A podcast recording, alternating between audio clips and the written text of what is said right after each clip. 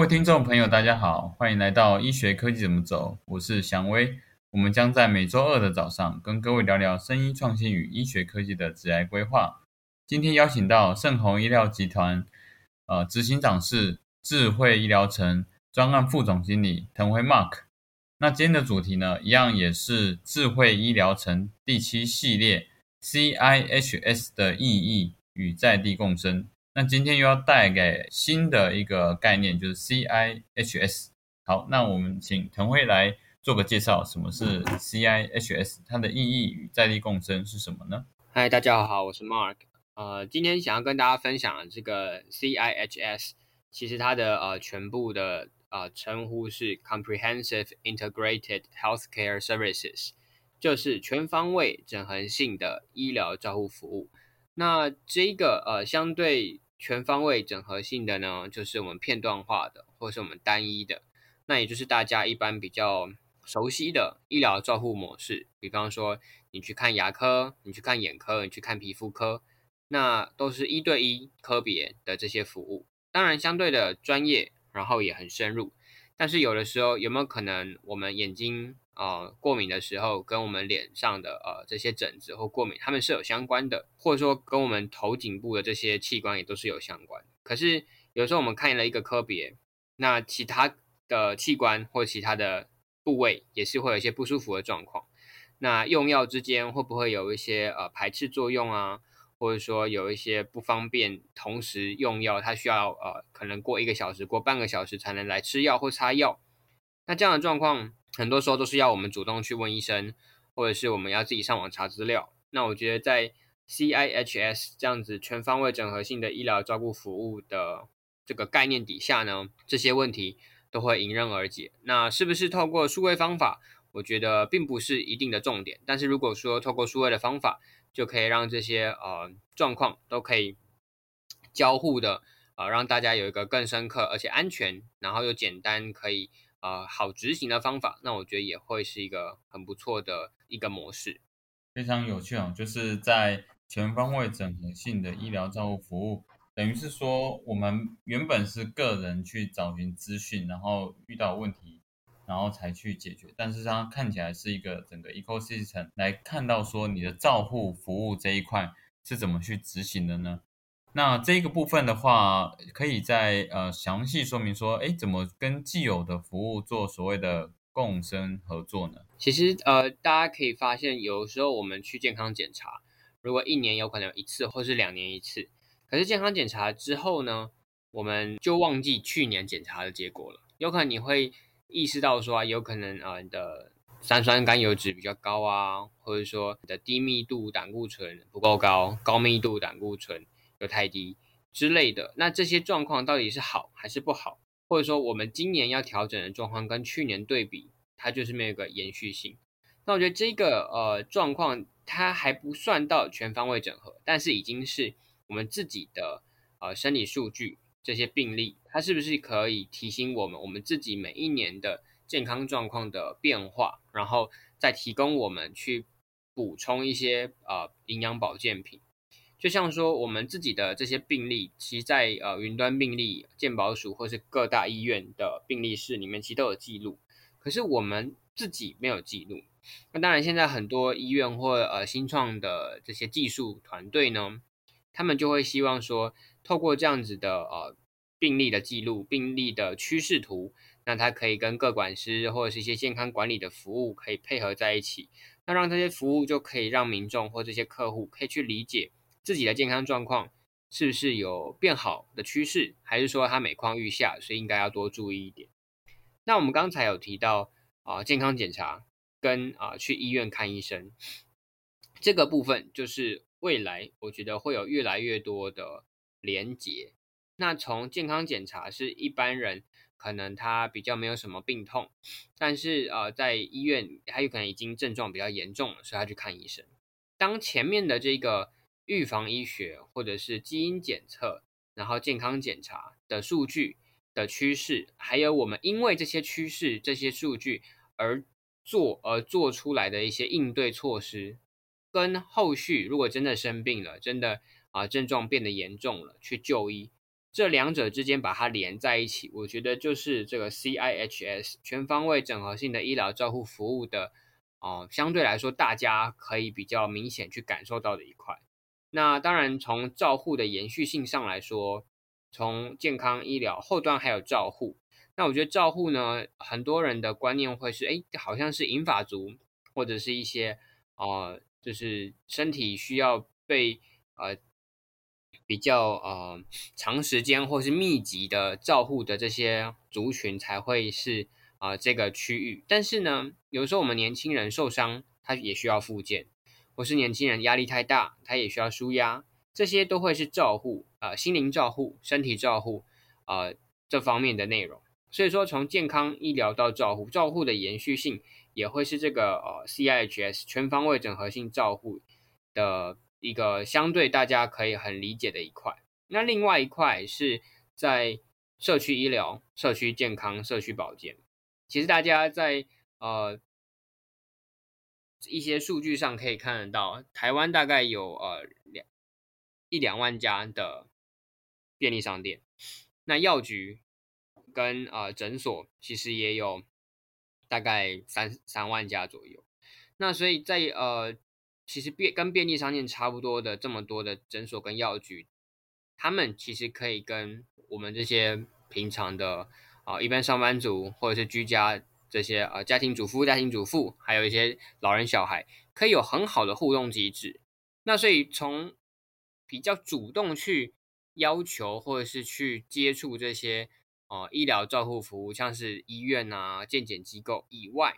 我们平常去买个。维他命 C 啊，买个叶黄素啊，买个 Q10 啊，或是啊什么褪黑激素啊的这些药局，其实就可以跟民众达成一种很不错的互动机制。那当然，刚也提到，透过现在有一些聊天机器人或是 App 的方式，这个 CIHS 其实也可以在药局跟民众之间，这个社区医疗、社区照护获得一个很不错的互动机制。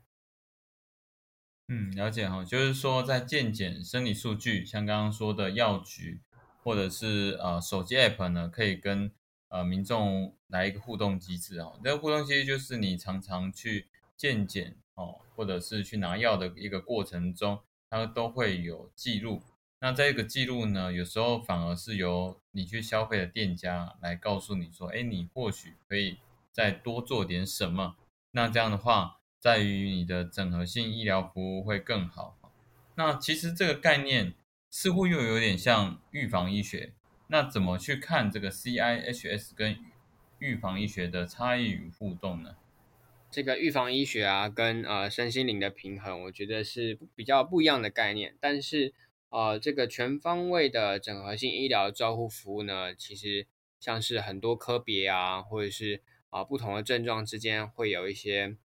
可以呃交互利用的一些数据，就像说啊，如果你有糖尿病啊，但是你会不会因为这样，所以你的视网膜会病变？那视网膜病变的同时，会不会因为呃在你的皮肤会有一些啊这些啊成分，它会奠基在你的皮肤，所以你会皮肤痒？那甚至说，因为你吃药吃了很多，后续是不是也会有一些啊肾脏的疾病？那如果说你看肾脏科、皮肤科、眼科。还有你的新陈代谢科，甚至是心脏内科、心脏外科这些的医生、护理师，还有各管师、营养师，他们都可以互相来合作，让这些数据串联。那说不定啊，在未来的这样的医疗照护服务底下，就可以提供更全方位、更整合性的服务。那这个整合性的服务呢，它并不是呃跟我们一般的呃医疗会有一些抵触，而是因为以这个民众、以这个病人为中心。提供全方位整合性的医疗照护服务的当下，其实可以让大家的呃身体健康或者是这个疾病治疗更有保障。因为你在看眼科的时候，他会提醒你，哎，你是不是要去检查一下你的血糖啊，或者是你糖化血色素的状况？那他有可能又会帮你及早去找出，其实你的肾已经可能负担很大了，所以你平常的饮食啊、作息都要调整。那我觉得这个整合性。以及更更加全方位的这个服务，都会啊带来更多的好处。好的，非常好，就是在整个加值既有的这个医疗照护，还有在症状之前就会进行各项的照护服务。那刚刚也有提到说，在与病患中心这件事情也是一个蛮关键的一个方向。哦，刚刚提到的，呃，在 CIHS 可以自动化的去提醒你，然后可以在还没有有症状之前就可以进行这样的服务。所以其实这两个呃预防医学以及 CIHS 两者是相辅相成哈，就是基本上我们可以用 CIHS 来体现预防医学的各项的一个模式。好，那讲到这个在症状前进行服务或者是一个整合性的价值服务，似乎要导入一些医疗科技或 AI 来来达成。那这部分是不是有什么样的实际案例可以来？啊，运用这样的一个科技来达到这样的一个服务呢？现在有些科别，他们之间都会有呃共照的模式，共同照护。那所以呃，它是根据一个患者、一个民众，然后他有不一样的状况，那这些不同的科别的医生呢，他们就会呃共同来讨论会诊，然后看看啊，他们可以彼此提供的服务的顺序，或者是轻重缓急该怎么来排。那呃，现在也有一些单位，他们透过软体的方式，他可以把这个民众用一些标签，有可能他会有什么样的病症，那这些标签呢，在跟他平常呃量的血压、血糖啊，或者是呃睡眠状况、走路步数这些数据，通通都可以串联在后端，那他就会直接警示出来啊，他有什么样的症状的时候，会通知他下一个呃状况，下一个科别的医生。或护理师来共同跟他来一起讨论。那我觉得这个呃服务现在还不是非常的普及。那我觉得不是非常普及的原因，也是呃有待大家共同来关注这个议题。是其实不是你生病的时候才要照顾自己，是你当你还健康、没有特别感觉的时候，其实也要去开始理解说，如果你可以透过更多的数位服务，那我们自己的健康会更有保障。那这个刚才想我有来询问说，哎，那是不是已经有一些实例了？那我觉得现在已经有一些健康管理中心或者是健检，然后还有呃医院，他们有推出这样的健康管理的服务，但是因为要自费，所以说有可能一年需要两三万块的费用。那但是你说一年假设两万四，一个月就是两千块。如果你是一个相对来说健康的民众，或者是年轻人好了，你愿意花两千块去去露营？去出去玩、看电影、吃饭，还是你愿意一个月花两千块来看看你的健康状况？那我觉得这个问题并没有标准的答案，也是因为可能大家对于自己的健康的在乎或者是介意的程度不一样。如果是高压力的工作，或许他赚的钱相对多一点，那他如果一个月花个两千块，他可以有呃远距医疗、免费咨询，甚至是有一些各管式营养师会来关心他。哎，你最近？啊，工作压力大，那你去健身房的次数啊，跟哎，你最近好像跑步的啊步数变多啦，那它其实是一个很好的互动机制。不仅是说，哦，你是不是最近生病了，还是你确诊了？那我赶快帮你找一些远距医疗，或者是帮你跟呃卫生局去通报，不是这类的呃状况，它才提供你一些关怀或者是互动模式，而是在平常你还健康，或是你没有特别的感觉。可是它可以在你提供的一些数据的这个情况下，它就可以分析，无论是人为分析还是说数呃这个演算法这个 AI 来分析，它都可以提供你一些好的建议。比方说，它就发现，哎，你戴你有戴手表，那呃这个传传智慧手表，那或者是你的智慧型手机，你放下的时候，那你躺在床上的时候，它就发现，哎，你怎么最近都睡得很少？那同时间你在呃这个 App。或者是这个网站里面，你也会写说啊，我最近感觉比较疲累，或者说啊，因为呃，就是最近工作忙，所以我感冒。但是工作忙跟感冒之间的关联到底是什么？会不会是，比方说你洗完澡头发没吹干，所以感冒？还是是因为你自己工作太累，抵抗力下降，所以感冒？还是有各种原因让你感冒？所以这些东西都是刚才祥威说到后端的数据可以去分析，那它可以告诉你说啊，你这次感冒的可能是什么样的原因？那当然，你可以下次预防，下次去避免。但是同时间，你也可以知道，其实呃，并不是因为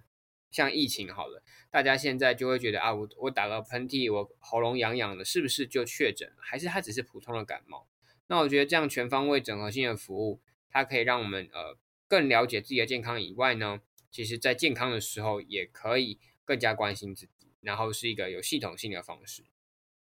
嗯，好的。那所以医疗科技在 CIHS 的这样的一个应用上，我刚刚提到健康管理服务系统，像是远距照护的一个系统，那这个也可以做一个整个资讯呈现的一个模式。那当然还有一个数据 AI 给予建议。那这个建议呢，有时候是你无法去预料说你有可能这样的倾向，那给予建议之后，你可以提前去做预防性的一个执行哈。所以这这类的健康管理服务，还有远距照护系统都是蛮常见的一个模式。那我这里也再举一个例子哦，其实自己在那个祥安生意也是有在做的，就是预测它隔天呢会不会有哪一个生理参数来做呃这样的一个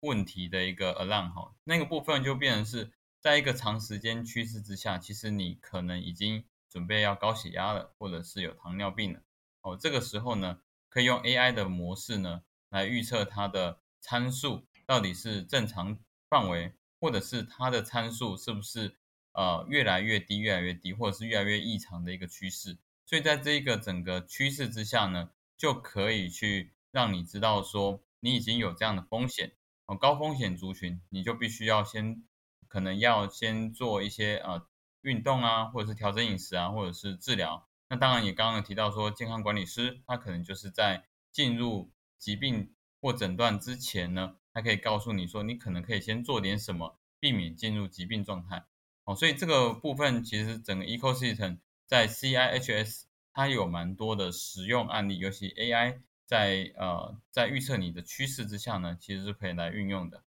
那想了解其他更 detail 的相关的呃实际案例，不知道。呃，这边 Mark 呢还没有其他的实际案例呢。其实实际案例像现在有一些诊所啊，它就已经推出了一个 App。那在这个 App 上面呢，你就可以询问很多的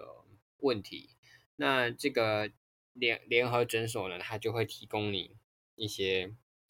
啊转诊的服务。那当然除了转诊以外，它也会有各管师来提供你啊线上咨询的服务，以及。啊，你的生活当中是不是有一些用药的需求啊？或者是家人之间会不会有一些健康管理服务，甚至是健检要一起呃家人一起去健检这样的服务，他都会提供给你。所以这也跟我们一开始提到的啊健康啊医疗照护服务这个照护延续性的串联是啊有相关的。那当然我这边就不明讲到底是哪家诊所或医院了。那我觉得大家可以去呃上网查一查，其实整合性的照护服务。已经慢慢越来越多了，但是是不是大家都可以去习惯这样的服务，以及呃，无论是自费还是说有健保给付这样的模式，大家愿不愿意多花时间？因为有的时候呃，并不是只是因为健保有给付或没给付，所以影响他民众对于他这个服务的接受度，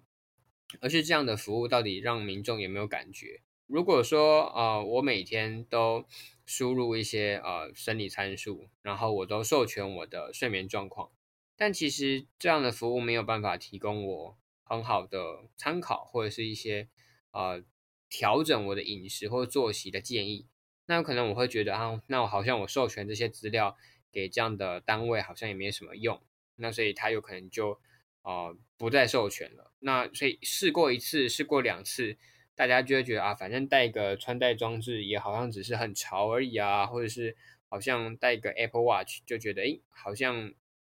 我我跌倒了不害怕，或者是啊有一些通知会推播给我，但是真的对我健康有帮助吗？好像也没有。所以我觉得这个状况啊，也会是让这个数位医疗啊，或数位健康服务在未来的推展上，也是一个很大的挑战跟必要关注的地方。嗯，好的，就是刚刚有提到的，就是 A P P 健检服务，然后还有一些健康照护的服务，也是蛮常见的一个案例。甚至刚刚提到的那个跌倒这一块，可是这些服务呢，还是回归到说怎么真正运用在这个生活之中，那才是一个真正可以导入，然后让大家在使用上面已经是融入生活的。好，那最后呢，想要问一个问题，就是。全方位整合运用哦，在这一个 CIHS 它在这一个智慧疗程扮演的角色，还有它运用之后呢，它的效益是什么呢？我觉得，呃，如果说 CIHS，呃，当然它就是中文是全方位整合性医疗照护服务。那在智慧医疗城其实会是一个很好的实验的，或是实现的场景。那因为呃，智慧医疗城是呃民生医疗集团今年的一个旗舰计划，那它就是将一栋十九层楼的饭店，把它改造成全方位的医疗照护服务的单位。它有一些诊所，有一些健康医旅。然后还有一些不一样的健康的机构、医美机构，或者是呃眼科高品质、高服务的身心灵平衡的这种花疗啊，或者是一些呃氧气啊、氢气啊、臭氧啊等等的这些服务都会整合在里面。所以呃整整体来说，服务不仅只是你生病的时候才会呃收到的服务，而是你健康的时候也可以来使用。甚至是它是跟我们日常生活啊一些身体的呃健康促进是有相关的。那我觉得在智慧疗程这里，呃，先前的呃几集也有跟大家分享到，智慧疗程呢，它不仅是自己的这栋大楼会有一些不一样的事业单位呃服务机构之间的合作以及数据的串联。然后提供民众这样全方位整合的服务以外呢，它其实跟在地也是会有一些共生共创的合作。那这样的整合性服务其实呃更可以跟外界整合。比方说智慧医疗城，它相对外面的餐厅、相对外面的电影院，它的餐食服务或者是电影的服务啊、逛街买衣服的食衣住行的服务，相对还是受到部分的限制。所以这个时候，如果你要提供更全方位、更整合性的服务，你就必须跟外面的餐厅合作。比方说，它的卡路里是多少啊？或者是他今天吃菜的数量够吗？或者是吃肉会不会吃太多了？这些东西都是呃，可以跟这个智慧疗程的 App 可以互相串联。那串联之后，如果说民众他来智慧疗程的呃健康管理中心、体重管理中心或者是医美。他做完医美也好，或者做完体重管理的计划也好，他就必须要去执行这些计划。那这些计划就需要跟外界的这些啊营养健康的啊餐餐食服务的公司来合作。那这个合作就是有在地创生、在地共生，创造不一样的啊医疗照护以及日常生活的这些单位之间的合作。所以呃这个概念，我觉得相对大来说，大家都会希望可以有这样的服务，但过去。为什么没有这样的服务呢？因为整合是一件相对来说行政流程啊，或者是呃人员之间的洽谈啊，分润模式、商业机制都是需要有一个持续讨论，然后一直不断调整的过程。所以我觉得祥威刚才提到很重要的是全方位整合性的医疗照护服务，在智慧疗程要怎么样来实现？那目前这边已经有很多计划，那也希望也欢迎各家厂商或是有志。一起来落实智慧医疗、智慧健康的呃厂商啊，来找腾辉来一起合作。好的，那刚刚我觉得讲到的这一个部分，也会是一个对于回归到智慧医疗城这个大概念哈，有一个很关键的因素，就是能够整合外部厂商。大家都是想到说哦，我们健康促进，那当然就跟医疗院所有关。那如果智慧医疗城可能是那一栋大楼哦有关，可是事实上。在整个食衣住行，你进入了不同的一些厂商，哈，像刚刚提到餐厅，哦，这些记录呢，如果都能够做做一个整完整的整合的话，那就在整个生活之中，就托补，就就会有一个更多的一个数据，还有在预防医学上面会更全方位的一个模式来做提醒，所以这个也是在呃全方位的这个整合服务。它在智慧疗程就可以达到比原本的系统还更大的一个效益。那也欢迎大家哦，可以来一起来合作，然后来做哈。好，那最后来让 Mark 来做一个最后的总结。哦，所以我觉得 CIHS 就是 Comprehensive Integrated Healthcare Services，全方位整合性的医疗照护服务啊，其实是可以形塑智慧医疗、数位大健康生态。那这个服务跟啊行诉其实也不是谁要来整合谁，而是其实大家为了民众的健康，为了大家健康产业后续的发展，一起共心协力、同心协力来做一些跟过去不一样的事情，在既有的服务上增加一些价值。那是不是透过数位模式？是不是透过远距医疗、远距照护的方法？我觉得不应不一定是其中的重点，但是最重要的核心是所有人帮助所有人，大家一起把啊希望达成的目标一起推进落实才是最重要的。嗯，好的，这个非常好的一个概念哈，就是其实刚刚也有提到一个关键是彼此的合作之下，也创造更多的商模，那所有人帮助所有人。来形塑这个整个大健康生态系哦，其实你的食衣住行都跟你的健康有关。那在这个整合的一个概念呢，也等于是一个 ecosystem，然后让大家可以扮演重要的一个呃生活中的一部分哈。好，那今天的 p o c k e t 呃也到这边哈，谢谢大家的聆听。那下周哦继续我们第八系列的一个呃讨论哈。好，谢谢谢谢各位。